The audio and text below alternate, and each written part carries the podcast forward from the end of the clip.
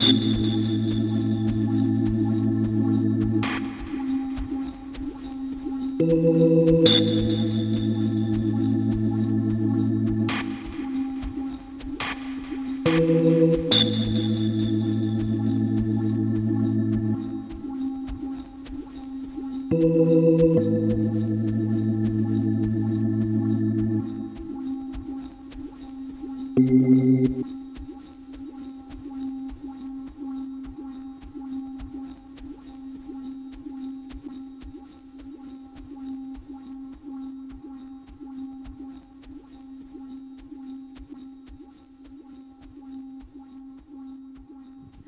Hallo, ihr habt den Pepcast eingeschaltet. Das ist das Podcast-Format meiner Radiosendung Mrs. Pepsteins Welt und hier findet ihr die Interviews, die in meiner Radiosendung Mrs. Pepsteins Welt, die in mehreren freien Radios im deutschsprachigen Raum ausgestrahlt wird, äh, gesendet wurden, werden. Das war jetzt ein sehr langer, schachteliger Satz. Ähm, so soll man das eigentlich gar nicht machen im Radio.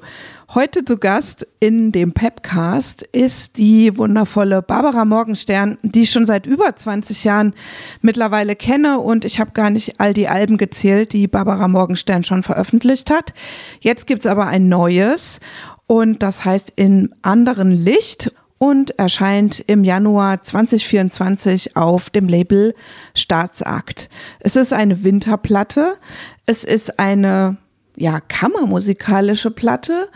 Es ist eine sehr persönliche Platte und auch eine recht dystopische Platte.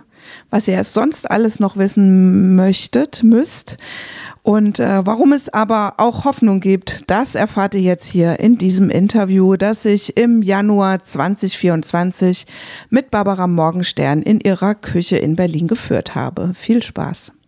Liebe Barbara, fast sechs Jahre ist es hier, dass wir über deine letzte Platte gesprochen haben. Unschuld und Verwüstung hieß die. Jetzt sitzen wir Mitte Januar hier bei dir in Berlin. Das ist kurz vor deinem Release deiner neuen Platte und die heißt In anderem Licht. Genau, und jetzt haben wir gerade im Vorgespräch schon gesagt, damals habe ich Unschuld und Verwüstung als so eine Lebensabschnittsplatte bezeichnet. Ist es das jetzt auch wieder? Und du hast ganz richtig geantwortet, jede Platte ist eine Lebensabschnittplatte. Na klar, also klar. Aber ähm, wenn ich so drüber nachdenke, was mich am meisten berührt bei äh, MusikerInnen, die ich höre, ne, ist der persönlicher Ausdruck. Also wenn ich das Gefühl habe, zum Beispiel bei Nicht Seattle jetzt, die, die hat mich total umgehauen, die erzählt wirklich aus ihrem Inneren. Und natürlich erzähl, will ich immer was von mir erzählen, beziehungsweise ich kann ja nicht über irgendwelche abstrakten Sachen reden, sondern ich gebe etwas von mir preis in der Musik und ich verarbeite was und erzähle davon, was mich beschäftigt. So, das ist ja das Konzept und von daher ist jedes, jedes Mal das ist eine Lebensabschnittsplatte. Aber äh, wir sind natürlich in einem, in einem Abschnitt, wo eben, ja genau, das letzte Drittel läuft oder so. Ja. Oder zumindest die letzte Hälfte. Genau. Da kommen natürlich andere Fragen. Ich habe ja eine sehr lange Anreise heute gehabt und äh, dank der Bahn und habe äh, viel auf Schneelandschaften in, mit Sonne geguckt, während ich noch mal in das Album reingehört habe.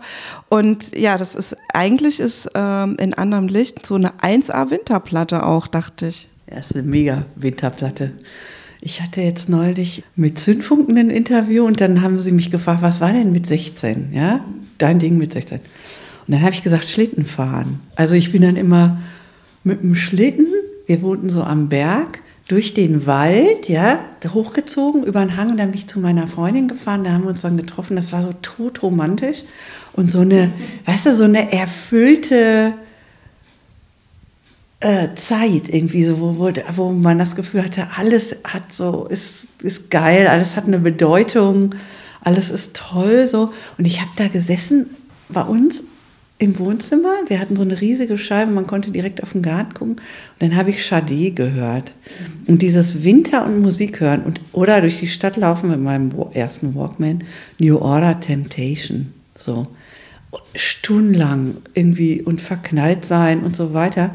Und das ist das, das löst so ein ganzes mhm. Gefühlspotpourri aus. Ja? Und wenn das, das, wenn das bei meinem Album auch hinhaut, ist natürlich gut. Wird es noch ein Wintervideo geben? Weil ich dachte so, Nee. Aber äh, ich habe jetzt gedacht, eine Sommerplatte wäre es auf jeden Fall nicht geworden gewesen, so richtig. Wir wollten die ursprünglich Ende August veröffentlichen. Und dann, weil auch wieder bei den Proben und im ganzen Prozess so viel Covid am Start war und äh, wir gemerkt haben, oh, das, das wird alles viel zu knapp, bin ich total froh, dass wir das im Winter ähm, veröffentlichen. Nee, das wird kein Wintervideo, aber es wird ein Waldvideo. Vielleicht fangen wir erstmal an, über den Titel zu sprechen, also über den Albumtitel. Das ist ja eindeutig so ein Aufruf zum Perspektivwechsel im anderen Licht, Sachen so im anderen Licht sehen. Ähm, manchmal klingt es aber auch ein bisschen dystopisch, so finde ich. Das ist ja der Titel vom Titelstück auch, ne? Und da ist es ganz klar dystopisch. Also alles wird so wie immer sein, nur in anderem Licht. Also dieses total, diese totale Ungewissheit, in die wir hier reinrasen, das war mir ein Bedürfnis, das auszudrücken und irgendwie in eine poetische Form zu bringen. Hm. Ja, aber irgendwie auch Hoffnung, ey, oder? Weil also ohne, ohne Hoffnung keine Frau Morgensternplatte. Ja, ich hoffe, ja, aber ich glaube, also im anderen Licht, da lasse ich es wirklich komplett offen, ne? weil die letzte Strophe ist, ähm, wir gehen fort, du bleibst hier, also wir sterben, die nächste Generation bleibt hier und der Wald wird lodern. Und dann aber die Hoffnung, der Tag beginnt. Ne? Es geht immer weiter, aber ob mit uns, ohne uns, also wo du fragst, ist Lebensabschnittsplatte und so. Ne? Das ist natürlich was, ich habe dann nochmal überlegt im Zuge der Interviews jetzt auch, wie will ich das benennen? Das ist eine Zustandsbeschreibung. Also ich versuche diesen Zustand, diesen Schwebezustand zu artikulieren und dieses, alles, was damit zusammenhängt. Also auch die, die Panik, die man spürt, äh, die Sorge, die Verantwortung, äh, was die Schuldfrage, was ist denn meine Schuld daran und so weiter und so weiter. Ja, also wie, wie hinterlassen wir das der nächsten Generation?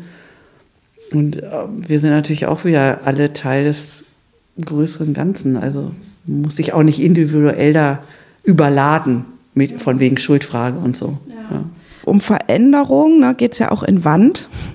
Ich habe mich gefragt, ob es jetzt ein, äh, ist wahrscheinlich auch kein Zufall, dass sich Wand auf Land reimt. Ähm, ähm, ja, wie gehört es hier zusammen? Die Wand und äh, das Land. Denn du hast den Weg in der Hand, dies hier bist du, dein Land formt sich aus dir ganz allein, alles kann anders sein, gar nichts kann anders sein. Ja klar, also es ist ja ähnlich, nur auf einer persönlichen Ebene. Ich komme in eine Situation, wo ich das Gefühl habe, so hier geht es jetzt nicht mehr weiter. Das kann Krankheit sein, das kann Depression sein, äh, diverse Formen von Lebenskrisen. Und dann die Frage, habe ich das selber in der Hand? Ja, also auch diese, diese Aufbürdung, diese, diese individualistische äh, Optimierung, ja, wir, ja, dann machst du noch das und dann machst du noch das und dann machst du noch das und alle Probleme sind gelöst, aber manchmal ist es halt einfach scheiße. Also es gibt halt einfach Situationen, die sind objektiv scheiße und ich hatte so in letzter Zeit das Gefühl, ja, wenn es mir schlecht geht, ist es auch gerade scheiße. Also wenn ich jetzt mega Stress habe oder streite oder äh, andere Sachen passieren oder Freunde sind todkrank oder so. Das ist, da muss ich nicht groß optimieren. Da muss man halt durch, durch diese, durch diese Phase. Und dann hast du aber auch immer wieder die Möglichkeit, selber dich zu regulieren. Also so eine Indifferenz. Und äh, hat es jetzt was mit Land zu tun? Also mit dem Land, in dem man lebt oder so? Das ist dann doch Zufall, dass es oder ist das, das, das Land beschraubt so ein Raum dann quasi? Das ist eher die innere Welt. Ja, okay. Genau, mhm. genau. Und natürlich auch, ja, äh, aber das ist schön. Ich finde, ich mag ja immer total, wenn das auch so offen ist, dass man auch noch andere Sachen reinlesen kann. Also es soll ja auch dieser, dieser Raum zu Spekulation sein. Was liest denn du da drin? Ja. Also Und natürlich, genau. Äh, da, da, wir sind ja jetzt aufgefordert, unser Land zu gestalten. Das ist jetzt ein bisschen eine freche Frage, weil ich weiß, dass, dass, dass du nie unpolitisch warst. Aber irgendwie dachte ich, das könnte jetzt auch so äh, eine, es, es ist eine viel politischere Morgensternplatte. ich lese da auch so oder höre da auch so eine Forderung raus an, auf Veränderung oder nach Veränderung. Also ist es auf jeden Fall, genau, es ist eine politischere Platte. Glaub auch, wie es uns allen, glaube ich, geht. Also die Themen rücken einfach viel, viel näher. Ja? Ich habe so das Gefühl, wenn ich zurückgucke, wir waren in so einer Bubble. Ja? Das war so eine scheinbare Sicherheit. Und seit äh, einigen Jahren prasselt das auf uns ein und man kann einfach nicht mehr weg. So, also man kann und davor die Augen nicht mehr verschließen oder soll es auch nicht und dann ähm, fließt das natürlich in die Musik mit ein. Und das sind eben klar, das sind natürlich Themen, die uns alle total beschäftigen, mich natürlich auch. Auch äh, bei In anderem Licht, ne? Ähm, zweite Strophe, die Spaltung der Gesellschaft, ne? Wir werden auf die Straße gehen, das wird knallen. Das ist so mein Gefühl. Äh, Frage, ist das gut, ist es nicht gut, kann ich nicht beantworten. Aber beruhigend ist es jetzt nicht gerade. So. Inwiefern würdest du sagen, würdest du auch als Künstlerin jetzt so explizit politische Aktionen unterstützen? Also hast du ja zum Teil auch schon. Also wie ist so dein Umgang damit, wenn du für sowas angefragt wirst oder selber die Initiative übernimmst? Also ich hatte jetzt den Eindruck, dass im Zug der ganzen heißen Themen, insbesondere Nahostkonflikt, ja, ich bewusst nichts gepostet habe. Es gibt ja diesen Vorwurf der Zurückhaltung. Ja. Diese Themen empfinde ich als so komplex, als dass ich sie nicht in einem Insta-Post oder in einem Facebook-Post behandeln möchte. Ja? Was ich aber mache, ist, ich spreche mit meinen israelischen Freunden. Ich war in, Israel, äh, in, in Ägypten Anfang November und war super froh, da sehr, sehr viele Gespräche führen zu können. Und ich führe die Gespräche so, wie ich sie führen kann, ja, aber im, im direkten Austausch. Und ich finde, dass die, also ich meine, ich poste eine Sache politisch und es gibt meistens einen riesen Thread. Ich habe neulich gepostet, 25.000 Leute irgendwie bei der Demo gegen die AfD. Letzten Sonntag schreibt mir jemand zurück, waren nur 300. Ja, pff, also es ist doch, what, what the fish, ja, also und ich kriege da, ich bin Mensch, ich kriege da schlaflose Nächte und ich habe das Gefühl, es führt zu nichts.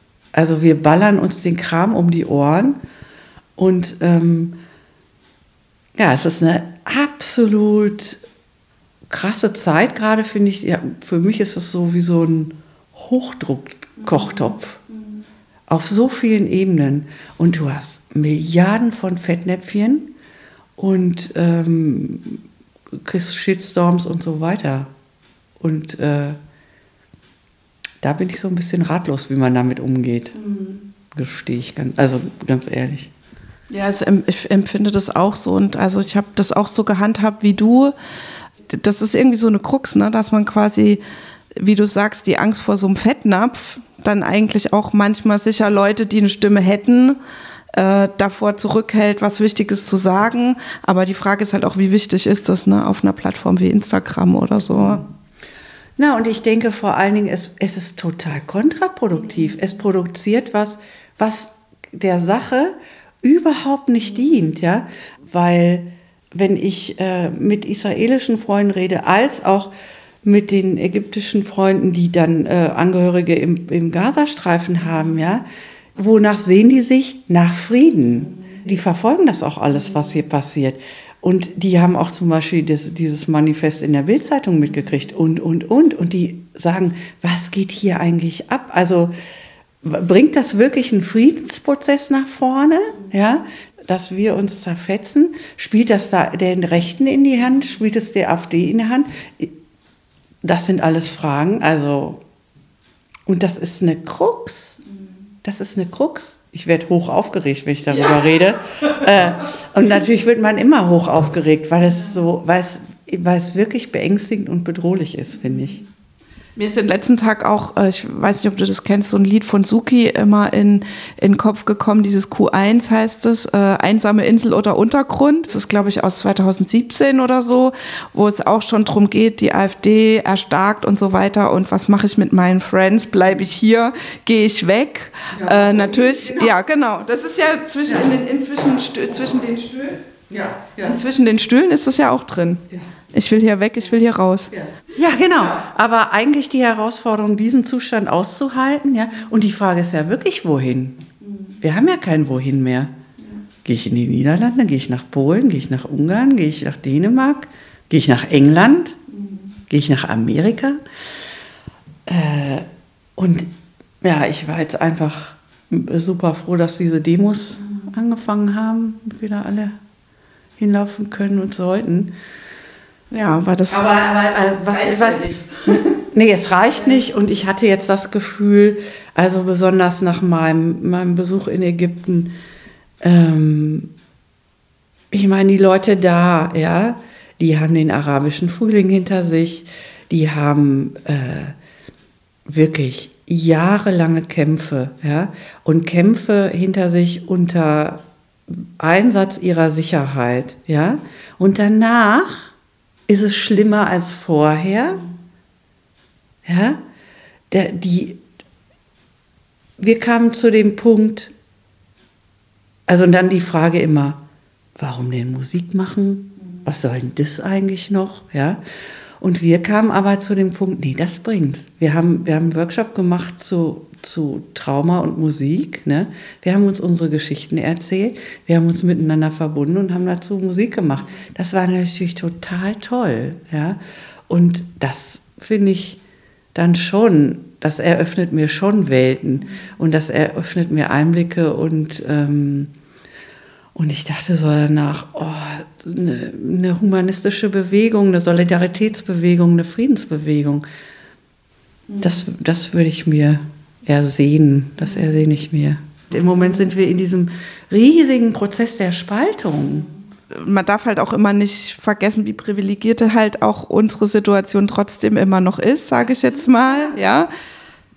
Aber klar, den Gedanken hat man schon auch, ja. Vielleicht können wir auch mal überlegen, woanders zu leben, so, ne?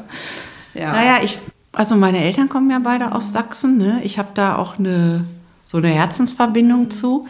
Und ich war jetzt im Juni ähm, eine Woche wandern hier in der Prignitz, ne?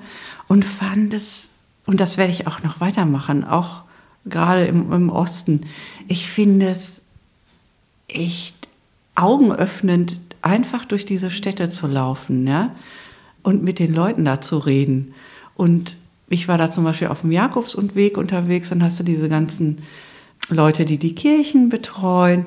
Und die erzählen dann, ja, und dann äh, die, die, die Wendegeschichten nochmal, ja, und dann war alles kaputt. Und dann mit dem, mit dem Hotelbesitzer in Bad Wilsnack, ja, äh, ja, seitdem, die, die ertrinken in, in, in äh, Bürokratie dieser Irrsinn, wo, wo du als selbstständige Person total ausgebremst wird, diese ausgestorbenen Städte, mhm. ja, dann irgendwie war ich neulich mit meinem Mann in Fuckerode. Ja, also, und das finde ich schon auf, total aufschlussreich und augenöffnend und gibt so ein bisschen, also das,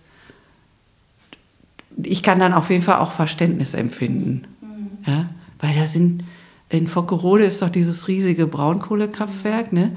Was, wo, du, wo wir lang gegangen sind und gesagt haben, oh, hier musst du ein Industriedenkmal draus machen. Dann liest du, ja, Vattenfall wollte das.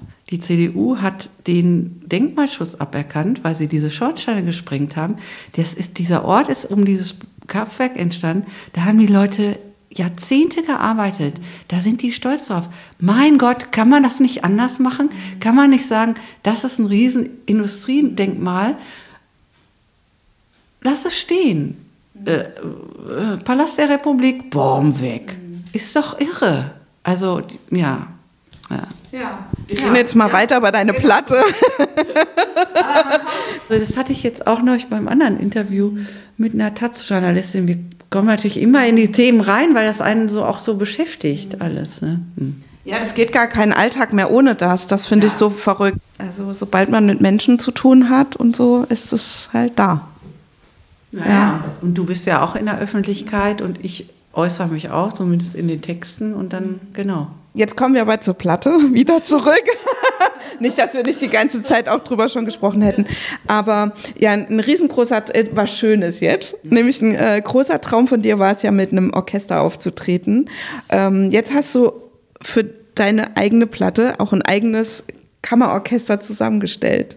Ja, wie, wie, wie, fühlt sich das an? Du hast auch, ihr könnt es nicht sehen, aber jetzt ist auch gerade so ein richtig fettes Grinsen auf dem Gesicht von Barbara. Toll, ja. Toll. Ja. ja, das kam ja aus einem Theaterprojekt, was ich vorher gemacht habe, Alright Goodnight mit Helga Taug, ähm, wo wir, wo sie die Geschichte ihres Vaters, der Demenz ihres Vaters und das Verschwinden der MH370, dieser ähm, malaysischen Maschine, die wirklich verschwunden ist, noch nicht gefunden wurde, erzählt. Und da war die Frage, wie bringen wir das auf die Bühne? Es geht ums Verschwinden und dann war die Lösung, ähm, der ganze Text wird gelesen vom Publikum und es gibt nur Musik dazu. Und dann war parallel ein Orchester auf Helga zugekommen und hat gesagt, ja, wir würden so gerne mit euch arbeiten. Und dann hat sie mich angerufen und hat gesagt, oh, ich glaube, das ist ein Wink des Schicksals. Das Orchester, das ist dann leider doch, also das 50-köpfige ist nicht zustande gekommen, weil... Äh, Zu teuer. Genau. Die Förderungen haben nicht geklappt. Aber dann ähm, haben wir das Safran-Ensemble mhm. gefunden über den Dirigenten Pirimi Petrovic. Und dann durfte ich für dieses 17-köpfige Orchester schreiben, dieses Ensemble. Ensemble heißt es, habe ich dann gelernt. Ja, und da habe ich die kennengelernt. Da war auch Joscha dabei, der ähm, Violinist. Und dann sind wir durchs Volkstheater in Wien und dann waren wir da in der Roten Bahn. Dann hat er gesagt, ach, hier ein Bauer Morgenstern-Konzert, das wäre ja auch mal schön. Und dann hatte ich schon, das brodelte schon die ganze Zeit in mir. Oh, ich will, oh, ich will so gerne mit, mit denen weiterarbeiten und das für meine nächste Platte, die so arrangieren kann man musikalisch. Und die Cellistin Alice Dixon, die hatte zu mir während der Aufnahmen zu dem Stück gesagt, oh, wenn du was machst, sag mir Bescheid. Ich habe total Lust. Und mit Christian, mit dem Saxophonisten, hatte ich ja vorher auch schon gearbeitet. Berit kam dann über die, die, die Kontrabassistin über Christian hinzu und mit Sebastian Vogel, der bei Britta gespielt hat, bei den Christiane Rösinger Stücken mitspielt und bei Kante. Das war genau, das war der Ursprung oder das war seine erste Band. Wir spielen eh schon länger zusammen und dann liefen wir da durch dieses Volkstheater und dann kamen wir auf dieser roten Bahn. Und ich gedacht, oh Joscha, sag mal, würdest du mitmachen? Und er, ja klar. Und dann war es geboren. So, dann war es klar. Dann äh, war der Knoten geplatzt quasi. Ja, und dann habe ich angefangen, das zu planen das hast du mir in unserem vorherigen Interview, was wir mal per Video irgendwann zwischendurch gemacht haben, schon erzählt. Du hast ja da quasi dich mit dem Komponieren da auch so richtig reingeworfen für diese Ensemble-Komposition, für das Theaterstück. Ähm, was konntest du da jetzt so, was für Skills hast du jetzt noch weiter für die Platte angewendet und hat es so für dich auch mehr ja, mehr Freude gebracht, das für deine eigenen Stücke zu machen? Du bist ja dann viel freier, wenn es für dich ist, quasi. Also nicht im Sinne von mehr Freude, weil es ist jetzt für mich. Ne? Ich hatte vorher auch total viel Spaß. Das war ja das erste Mal, dass ich irgendwie für ein Ensemble geschrieben habe. Und ich konnte es mir nicht so richtig vorstellen. Ja? Und ähm, glücklicherweise kam auch noch da, wo Branimir Winsche dazu, der hat das auch georchestriert. Und der hat das so toll orchestriert. Also der hat wirklich Klang gezaubert. Ne? Und dann hatte ich ähm, mit einem Freund vorher gesprochen, der sagte, ja, ja, warte mal, wenn du die Arrangements kriegst, klingt alles ganz anders. War aber nicht so. Und das fand ich total super, ja. Also ich hatte dann teilweise die, die Instrumente festgelegt, aber nicht alles. Ich hatte natürlich alle Melodien, alle Harmonien, alles Rhythmen, also die, die Komposition ist da. Dann habe ich ihm die MIDI-Files geschickt und dann hat er das übersetzt für dieses Ensemble. Und da hat es mich natürlich schon total gereizt und habe gedacht, ah, das will ich jetzt auch mal selber machen und fand es dann auch sehr gut, das für eine kleinere Besetzung zu machen, wo ich jetzt sagen kann, okay, Saxophon weiß ich, wie das funktioniert, Geige, Cello und, und Kontrabass auch. Ich kann auch immer nachfragen, wir können auch ausprobieren. Schlagzeug habe ich nicht arrangiert. Also das ist irgendwie Quatsch. Das habe ich total genossen. Aber das ist dann auch so, oh, nochmal, ja, es kann auch noch weitergehen, da kann man auch noch mehr die Skills, Skills verbessern. So. Also das ist ja auch ein, auch ein Herantasten. Ich kenne mich jetzt ja nur mit Audioschnittprogramm und sowas aus, mit Musikprogramm nur super, super rudimentär. Aber ähm, also wie, wie ist das dann, wenn du dann überlegst, okay, also die Melodie überlegst du dir wahrscheinlich am, äh, am Piano oder so? Und dann, äh, also baust du dann quasi das auch elektronisch mal für dich so vor, dass du sagst, ich schiebe da jetzt mal eine Geige drüber, oder? Also ich, ich komponiere das Stück am Klavier. Das zum Beispiel will ich jetzt beim nächsten Mal vielleicht auch anders machen, ja. Ähm, das heißt, die Grundstruktur steht und dann spiele ich das, die Pianofigur in Logic ein und dann habe ich diese Instrumente mit Sample, als Samples da, ne? auch, auch wirklich in dem Range, wie sie spielen und auch mit den verschiedenen spieltechnischen äh, Techniken, Glissando, ähm, Tremolo, Forte, Piano, bla bla bla. Und dann äh, spiele ich die ein und dann denke ich mir das dazu aus. Dann habe ich die Noten in Logic, dann transferiere ich die zu Sibelius. Dann mache ich in Sibelius die Noten fertig, was ich auch über Alright Goodnight gelernt habe, über das Theaterstück. Ja, und dann äh, kriegen die die Noten und dann sagen die, ja, aber da ist nochmal, und wieso hast du da und die Vorzeichen und so. Also das kenne ich auch aus der Chorarbeit. Äh, wie ist das da nochmal rhythmisch gemeint und so. Äh. Und dann, also dann äh, hast du es quasi mit den MusikerInnen gespielt quasi und dann in dem Prozess haben sich noch Dinge geändert quasi? Äh, minimal. Also dann habe ich die in die Noten geschickt. Und dann haben wir uns zusammengesetzt und die haben sich das vorher angeguckt. Ich habe mit Berit relativ viel gearbeitet, zwischendurch unsere Rücksprache, also was klingt wo besser, was können wir da nochmal verändern, ja, weil ich glaube, so Bass war für mich größtes Fragezeichen, auch mit, mit Bariton, Saxophon, wo spielen die gemeinsam, wer übernimmt die Bassfunktion und so. Ich habe eine ja. zweistimmige Basssektion. Ja. Alice und Joscha können mit in der Mitte. Ich habe das Piano, was natürlich alles abdeckt. Joscha macht die Melodiebögen und so. Und ja, die spielen ja auch alle so traumhaft schön. Und das war einfach so toll. Äh, das zusammen einzuspielen. Und das war mir so ein Wunsch, diese Dynamik drin zu haben ne? und auch wirklich so diese offenen Stellen.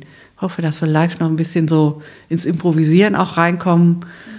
Das haben wir einfach bei den Proben und für die Aufnahmen gar nicht mehr geschafft. So ein bisschen Einblick in den Produktionsprozess oder wie ihr zusammen spielt, bekommt man ja in dem Video zu in, in anderem Licht. Das ist ja quasi, wir werden jetzt hier auch gerade gefilmt, weil sozusagen der Entstehungsprozess und deine Platte äh, wird begleitet von einer Dokumentarfilmerin. Kannst du dazu was erzählen, wie es dazu gekommen ist? Ist jetzt hier so Meta, Meta, aber. ja, das, das ist natürlich erstmal total toll. Sabine hatte mich angeschrieben, ich glaube, das war 2021.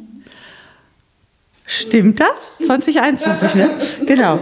Und hatte gesagt, ich hätte Lust, ein Album von dir zu begleiten, filmisch. Ne? Und äh, sie hatte ein Video von mir gesehen, Der Witz.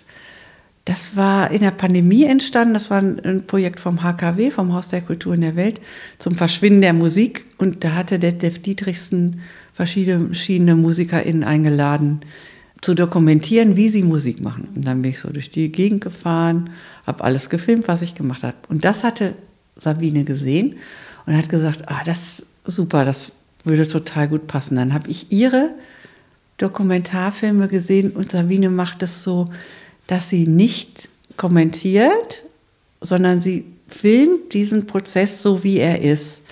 Und es gibt einen ganz tollen Film von ihr, Kunst, wie er aus dem Schnabel kommt. Kunst kommt, Kunst kommt, Kunst kommt aus dem Schnabel, wie er gewachsen ist. Ja. Über äh, das inklusive Kunstprojekt Mosaik hier in Berlin. Und du sitzt neben den Künstlerinnen und Künstlern und schaust zu, wie sie diese Bilder machen. Und nicht nur das, sondern auch die Ausstellung organisieren, ähm, Diskussionen dazu, zu den Bildern, der ganze Prozess, die Ausstellung selber, das Marketing, ähm, Gefühlsmomente während des Produzierens. Und aber auch, und sie hat auch ähm, einen Film gemacht über eine Köl Neuköllner Wiedereingliederungsmaßnahme für Jugendliche in die Schule, ne? also so letzte Maßnahme quasi. Und der ist auch, und alles, man sitzt direkt dabei und kriegt dadurch so einen unverstellten Blick und so ein ganz tiefes Verständnis dafür, wie funktioniert das denn eigentlich? Und bei diesen Jugendlichen, du bist da einfach, du siehst, in was für einem Irrsinn die sind, ja, also in was für Lebensumständen die sind und ähm, verstehst das und, und siehst, dass die Arbeit der Sozialarbeiterin und ihren Struggle und den gegenseitigen Struggle und wie es aber funktioniert und dann auch nicht funktioniert und Glücksmomente und nicht Glücksmomente und das ist einfach total beeindruckend und dann habe ich gedacht, oh, das ist natürlich super toll und so ist wird der Film auch. Es wird halt alles, alles, alles, alles beschrieben. Ja, vom äh, ich sitze mit meinen schönen MIDI-Sounds hier und mache die Arrangements, ich komponiere, ich schreibe die Texte, ich schreibe einen Antrag mit, mit Maurice von Staatsakt, um, das, um die Förderung zu bekommen. Wir rechnen alles durch, wir besprechen die, die Proben, wir proben, äh, Wasserschaden im Proberaum ist leider raus, aber Covid, ah, wir können doch nicht proben, ah, wir müssen umziehen, anderer Raum, ah, du kannst nicht kommen, ah, wieder alles um, äh, also alles, halt was dazugehört. Video machen, Fotos machen. Interviews. Mhm. Wie jetzt, genau. Ja. Ja. Wann kommt der Film raus? Gestern oder vorgestern haben wir gesagt, nächstes Jahr. Ah. Nächstes Jahr kommt der raus, ja, weil ich hatte so euphorisch im Sommer diesen Jahres. Okay, ich bin gespannt. Gibt ja in Leipzig auch das berühmte Dokumentarfilmfestival, ne? Das oh. kennen die FilmemacherInnen ja bestimmt. Mhm. Ja, sie nickt. Ja. ja, ich hoffe auch, dass wir dann, es wäre auch total toll, den Film zu zeigen und dann dazu zu spielen. Ne? Ich hoffe, dass das noch stattfindet ich bin so hängen geblieben an knallgelber Mond, als ich das, das erste Mal gehört habe und dachte, das ist jetzt irgendwie so ein Naturalismus-Ding oder so ein Abendlied. Also irgendwie, gleichzeitig habe ich neulich so eine Diskussion gehabt über, wie grausam eigentlich diese Einschlaflieder für Kinder sind. Morgen früh, wenn Gott will, wirst du wieder geweckt. Das ist jetzt beim knallgelben Mond nicht so, aber ja, knallgelber Mond, erzähl doch mal. Man kann das auch gar nicht so gut aussprechen, merke ich gerade. Knallgelber Mond, das ist voll kompliziert. Ja. Knallgelber Mond. Das ist Klimakatastrophe ja. in Rhein, Rheinkultur. Also ja. entstanden nach einem Picknick mit Freunden von mir. Und das war äh, letztes Jahr, nee, vorletztes Jahr, bei diesem mega heißen Sommer, wo ich bin durch die Stadt geradelt. Es war alles vertrocknet. Wir saßen da bei über 40 Grad, ja, und wir hatten so diese Endzeitstimmung, ja. Und dann bin ich nach Hause gegangen und da war dieser riesige Mond. Und ich mache ja eigentlich dieses, ach, der gute Mond, du gehst, bist so stille, ne? Ah, der uns behütende Mond, ah, der gute Mond, der guckt auf uns runter. Von wegen, dem ist scheißegal, was hier unten passiert. Also eher dieses Außenperspektive, wir rocken hier die, den Space, ja, und der bleibt aber da. Dem ist das egal, ob wir da sind oder nicht. Mhm. Und das ist eigentlich die Story. Und dann wäre ich steinalt. Ich hätte nicht viel von mir, ich wäre egal. Das kam dann aus dem Gespräch mit Sabine, mit der Dokumentarfilmerin, wo wir gesagt haben, ja, viele ältere Menschen sagen halt, naja, nach mir die Sintflut. Also ist ja auch, kann man ja auch sagen, ja, wenn man jetzt über 80 ist oder so. Aber das sind wir ja noch nicht. Nee. Also es ist, es ist eher ein Ich kann nicht schlafen Lied. ein, ein schlafraubendes Lied eher dann sozusagen. Schlafraubendes Lieder und der Mond ist gar nicht so gut, wie er tut. Nee. Mhm. Das war so ein Abend, wo, ähm, das ist ja so ein Atmosphärephänomen, wenn er so tief steht und dann so riesig groß ist und eben so gelb. Ja, und so war das, weil auch so viel Staub in der Luft war. Ja, wenn wir schon bei Natur sind, können wir vielleicht über äh, den Wald und die Bäume sprechen oder über die Creatures. Also das ist ja eher so ein Körpersong, glaube ich. Ja, ja auch.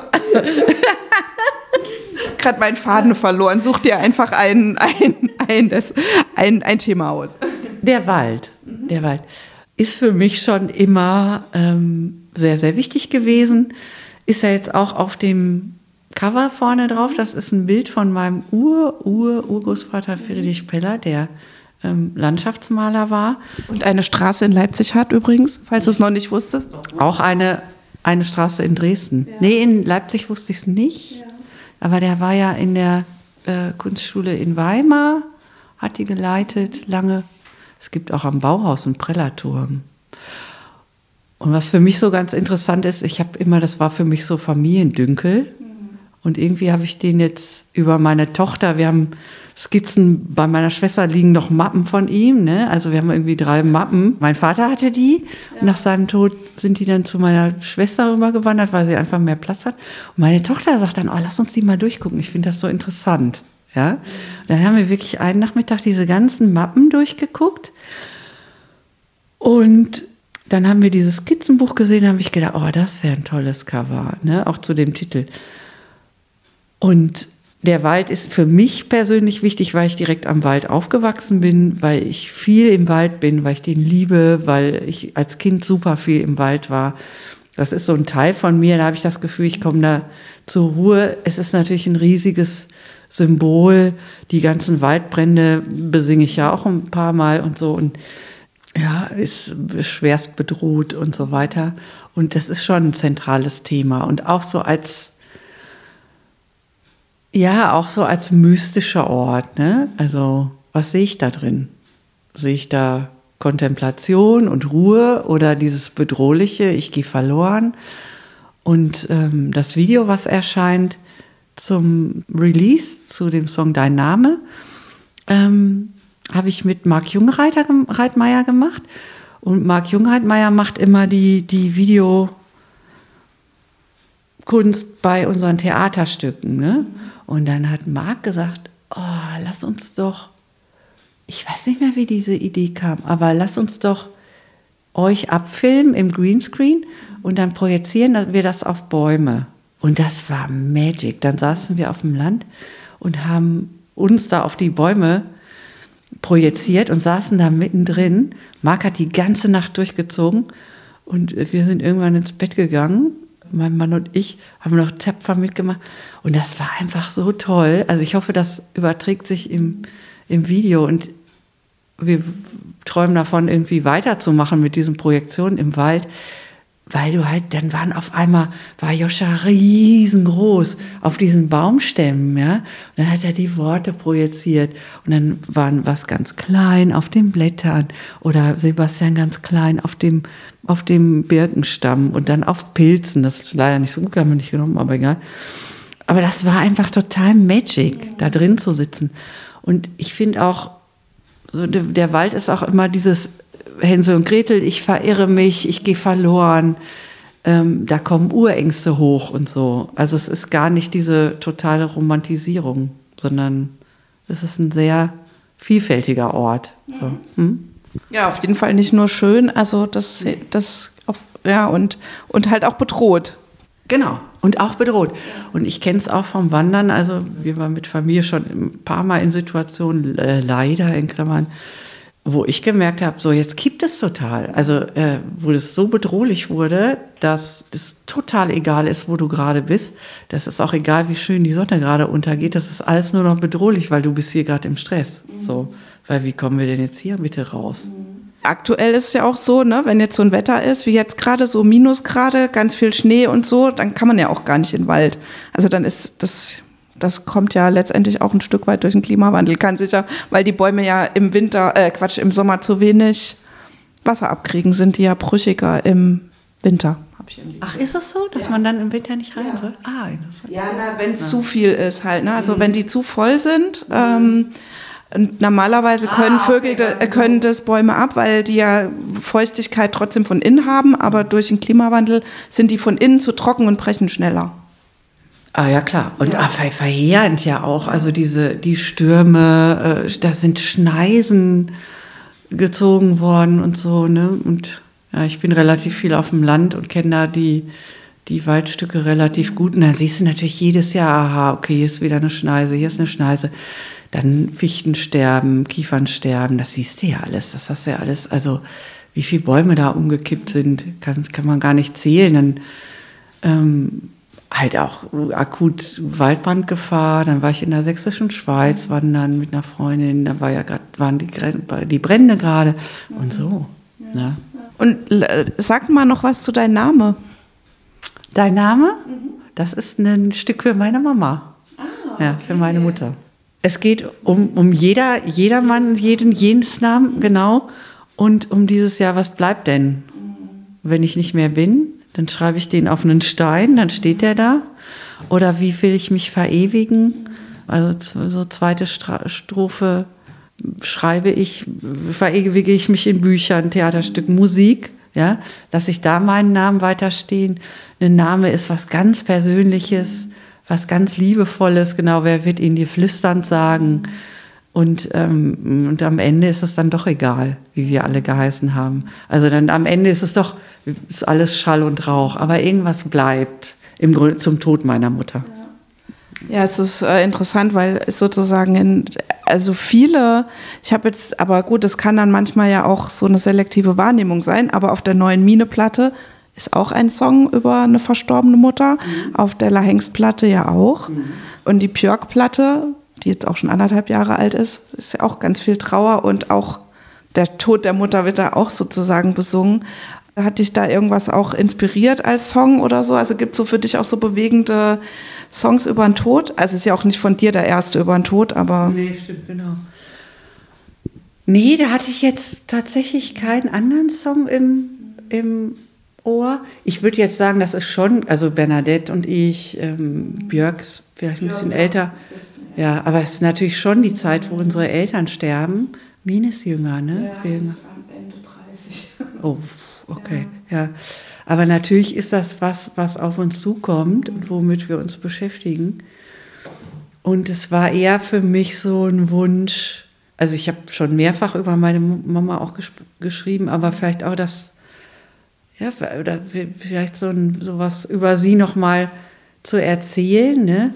Meine Mutter ist äh, äh, Flüchtlingskind aus, dem, aus der DDR, sie kommt aus, aus dem Erzgebirge, ist in, in 61 hier über kurz vor Mauerbau geflüchtet und ist dann im Westen schwer depressiv geworden und hatte einfach ein sehr hartes Leben und ja, ist eben auch ein Kriegskind gewesen und dann ist es natürlich schon beeindruckend, wenn, wenn dann deine Mutter stirbt und dann ist sie einfach weg. Und die Frage immer, was bleibt denn? Was ist denn da? Was bleibt von ihr?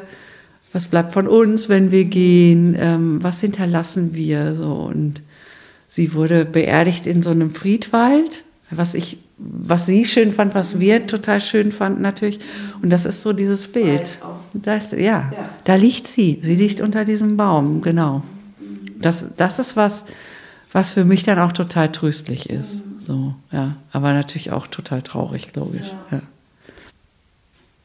Und das, das schwebt ja auch so ein bisschen über dem ganzen Album. Da geht es natürlich auch nicht nur um meine Mutter, sondern um dieses, die Frage, was ist danach, wenn wir gehen? Ja, äh, ähm, ich finde diese Idee des Energieerhaltungssatzes so, so faszinierend, ja, dass nichts einfach Puff macht und verschwindet, sondern das, das sagt auch Helgert in ihrem Theaterstück, sie, das ist sogar ein Zitat, äh, nichts macht einfach Puff und verschwindet, mhm. ja, äh, wo sie einen Wissenschaftler zitiert. Wo geht das hin?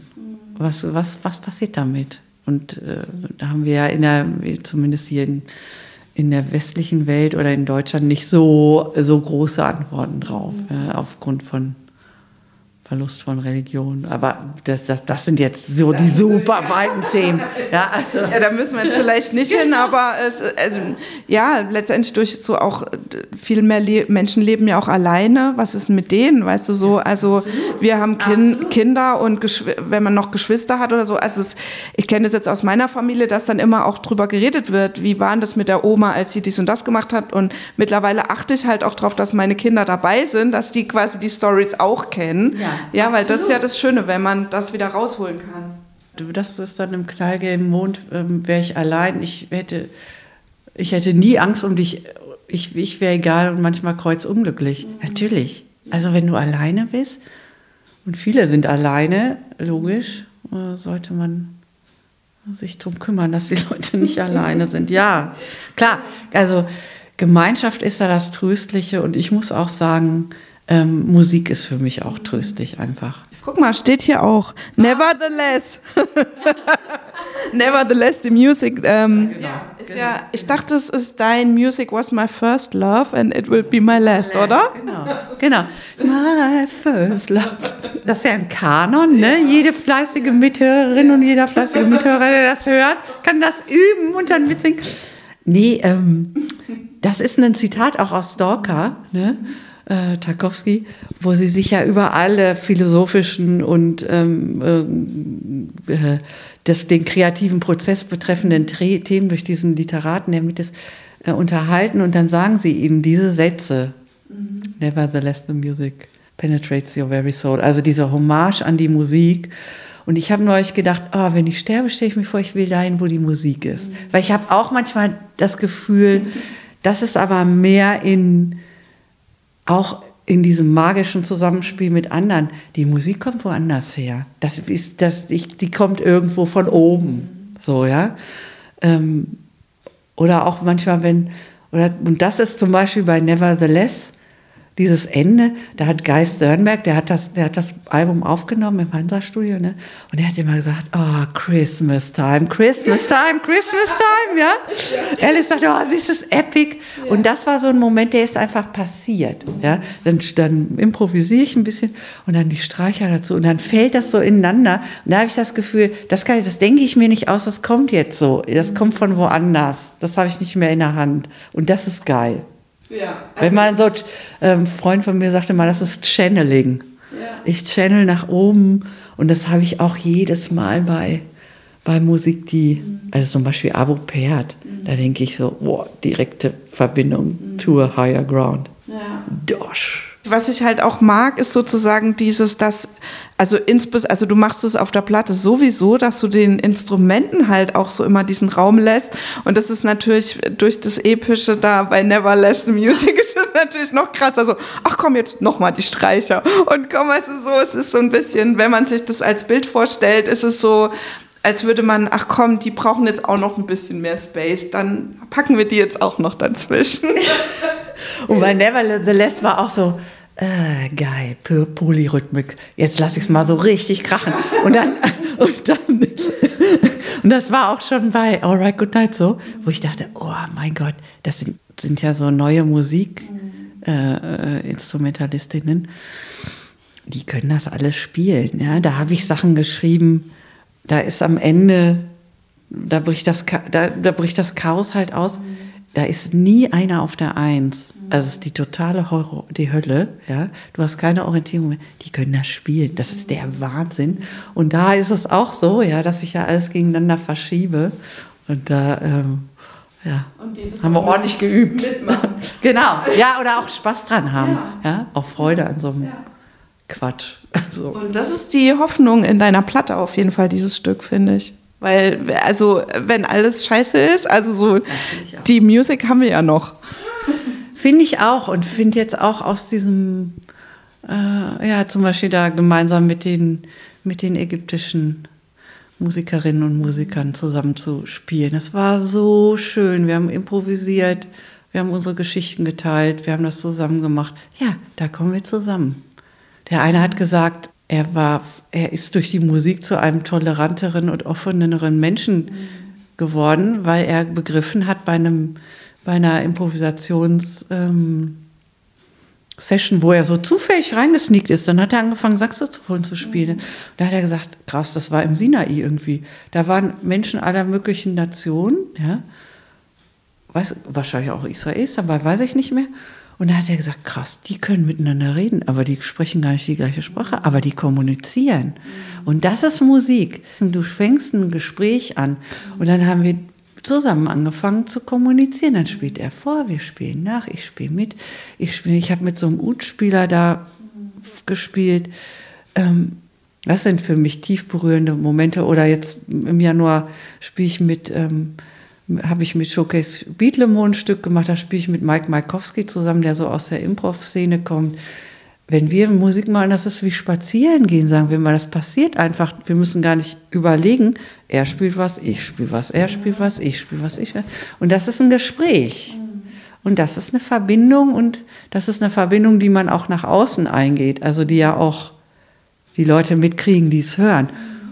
Und vielleicht kann man das, also Trauma fände ich zum Beispiel, das auch auszuweiten aufs Publikum. Die machen mit. Die singen dann Nevertheless the Music mit. Wir üben das in Leipzig schon mal. Ihr hört euch das jetzt einfach gleich. Nevertheless the Music. Fange ich, fange ich, das, fang ich das, äh, das Konzert damit an, dass wir das alle mal einmal üben. Oh, das ist dann aber so mega Musiklehrerin-mäßig. So, jetzt kommen wir alle her, so Chorleiterin. Ich verteile mal die Noten. Nee, du müsstest so machen, wie, wie, weißt du, wie so Animation bei so einer Spieleshow, dass vorher so eine Chorleiterin kommt und das bist eben nicht du. Ja? Sondern das macht jemand anders. Das, ne, ne so bei, beim Björk-Konzert kam ja zum Beispiel die Ansage so, ja, also Björk wishes this and that und so und dann muss man sich daran halten und äh, Barbara Morgenstern wünscht sich halt, dass ihr jetzt alle diesen Kanon lernt und dann studieren wir den jetzt mal ein. Ja, gute Idee. Oha. Die werden sich schön bedanken. Aber ich, hab, ich war gestern bei. Ich würde es lieben, wenn ich das ja mal zu sehen. Ja, aber das ist halt, das ist halt scheiße und für einen Vierteltakt und so weiter und so weiter. Ich war gestern bei einem queeren Künstler, Jeremy Wade, der hat auch mitgetanzt in dem Theaterstück, ne? Oh, und das ist ein unfassbarer Sänger. Und der hat hinterher so eine schöne, er hatte ganz zarte, ganz laute Mus Momente ähm, und ist so eine Kunstfigur, so ein Pelikan, der auf dem Kreuzfahrtschiff ist und dann durch die Ölkatastrophe total verklebt wird.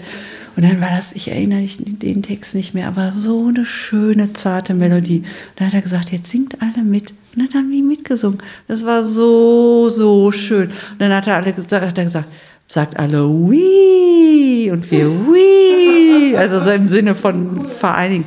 Ja. Mhm. ja. Vielleicht kann ich da doch noch eine kleine Stelle einbauen. Ja. Was, was Einfaches mitsummen. Ja. Ja, ich, ich bin gespannt, wie du es dann machen wirst.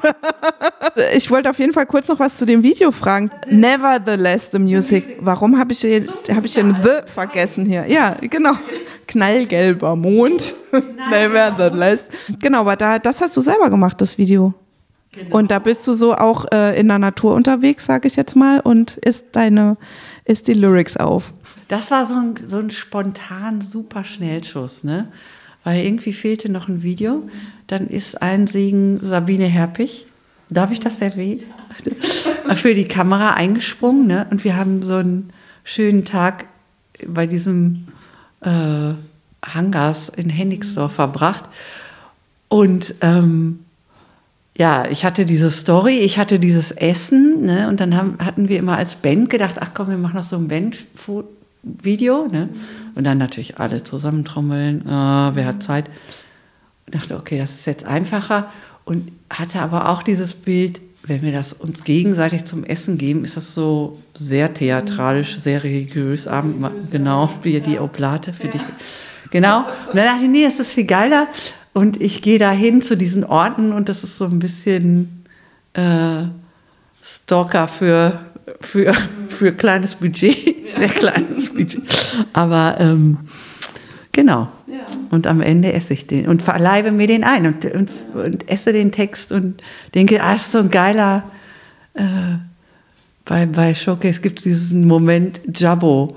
Ich weiß nicht, was passiert. Es ist, macht keinen Sinn, aber es ist irgendwie total geil. Ja. Und das war diesen Moment wollte ich haben. Ja. Ich mag diese Szene, wo du da auf diesen zwei wo du quasi auf den zwei Steinen so liegst, wie so ein Brett. Sieht auch sehr. Und da habe ich die ganze Zeit überlegt, ist es jetzt ein Bild, aber so ganz minimal bewegen sich ja die Wolken dann doch und du auch. Und die Sonne geht die über Sonne mir unter. Über unter. Und wir waren, Sabine und ich, wir haben uns komplett verlaufen zwischendurch. Ja, wir waren in den Megadisteln, alles war voll mit Disteln. Ich diesen blöden Pusch Puschelpulli, ja. Und wir, okay, hier noch, hier noch eine Einstellung, hier noch eine Einstellung. Und es war klar, wir mussten zurück noch und es wird dunkel und wir mussten noch über so einen komischen Fluss, wo nur so Hölzer drüber liegen. Da ist so ein Weg neben diesem, wo ich da liege und schlafe. Da mussten wir rüber und dann noch so rüber balancieren. Und ich war schon so ein bisschen, ah, lass uns mal los. Ah, wenn, ah, wenn nicht, dass wir da reinfallen und so weiter. Und dann lag ich, das war wirklich da haben wir nur einmal gedreht, hinlegen, einschaffen, dann ging halt die Sonne unter. Das war so schön. Und natürlich wussten wir auch vorher, siebeneinhalb Minuten Video ist auch so eine Sache, ne? Also, oder Single. Ja. Das hatte Marc jetzt auch mit dem Video. Das ist schon lang. Barbara, wir haben noch nicht gesprochen über äh, Creatures. Ist so ein Körpersong oder ein ohne Körpersong?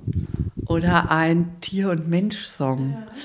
Also ich sage ja im Refrain One Health Creatures und One Health ist diese Theorie oder nicht Theorie und die Idee, dass ähm, der Mensch nicht außerhalb der restlichen Natur steht. Mhm. Es gibt einen Philosophen, oh, ich habe den Namen vergessen, ich habe ein ganz tolles Gespräch bei Jung und Naiv von ihm gehört. Dieser Philosoph sagt, dass selbst Technik Teil der Natur ist. Natürlich ist es, das Mikrofon entsteht aus natürlichen Bestandteilen, äh, Chemie ist ein Bestandteil der Natur. Computer sind Bestandteil der Natur und das so zu begreifen und die Pandemie war ja, das, das war ja unser One Health Erlebnis, ja. Und auch aus diesem, aus der Idee, aber ich hatte den Text schon vor der Pandemie, ja. Und habe dann aber den, den Refrain nochmal dahingehend geändert, weil ich natürlich diese Idee auch total mag.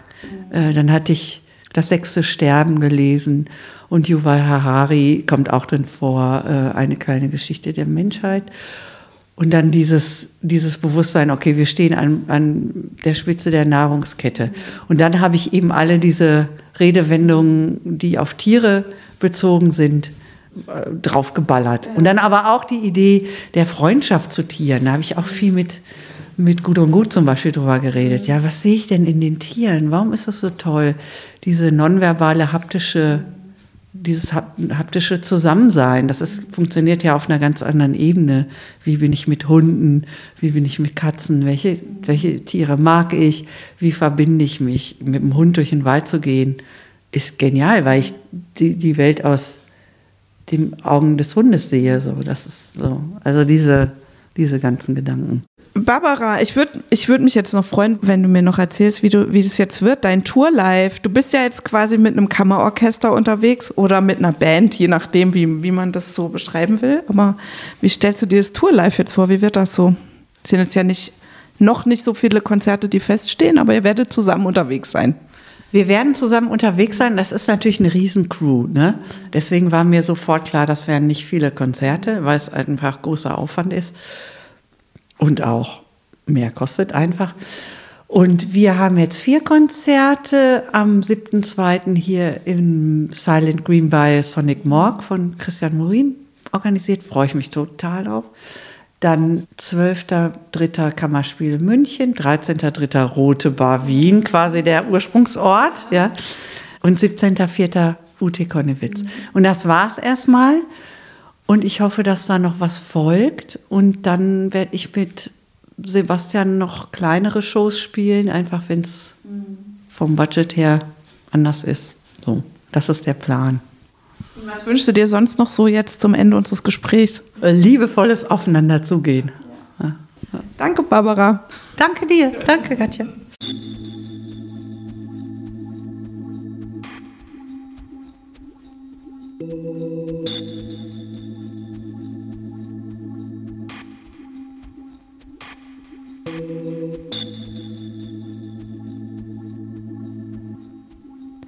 Das war mein Interview mit Barbara Morgenstern. Ihr hört den Pepcast. Die ganze Radiosendung Mrs. Pepsteins Welt könnt ihr auf vielen verschiedenen freien Radiosender im deutschsprachigen Raum hören. Zum Beispiel bei Radio Blau in Leipzig, da ist immer die Urausstrahlung, aber auch äh, bei Radio Unerhört Marburg oder im freien Radio für Graz, Radio Helsinki, könnt ihr diese Radiosendung auch hören. Jetzt ähm, bleibt mir nur noch, euch einen guten Tag zu wünschen. Hört euch doch einfach noch eins meiner anderen vielen Interviews an, das ich schon geführt habe, auch mit Barbara Morgenstern. äh, die findet ihr alle hier, wo ihr auch diesen Pepcast gefunden habt. Tschüss, gehabt euch wohl. Das war eure Frau Pepstein.